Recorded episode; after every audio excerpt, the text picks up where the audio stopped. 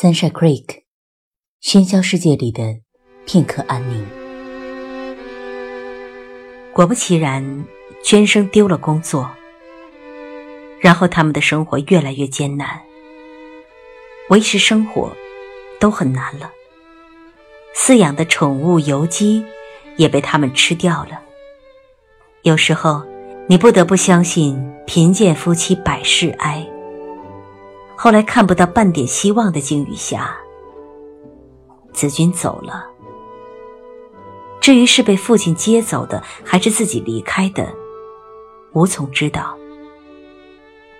然而娟生似乎也在思考中明白了一个道理，这才觉得，大半年来，只为了爱，盲目的爱，而将别人人生要义。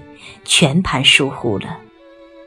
第一便是生活，人必须生活着，爱才有所复利。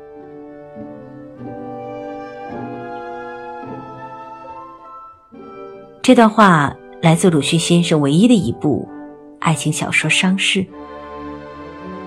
先生就是先生，语句果然尖利无比，连对那最温情的爱情。都不肯放过，可细细想来，如果没有生活，爱是多么的空洞。我是上官文露，祝你晚安。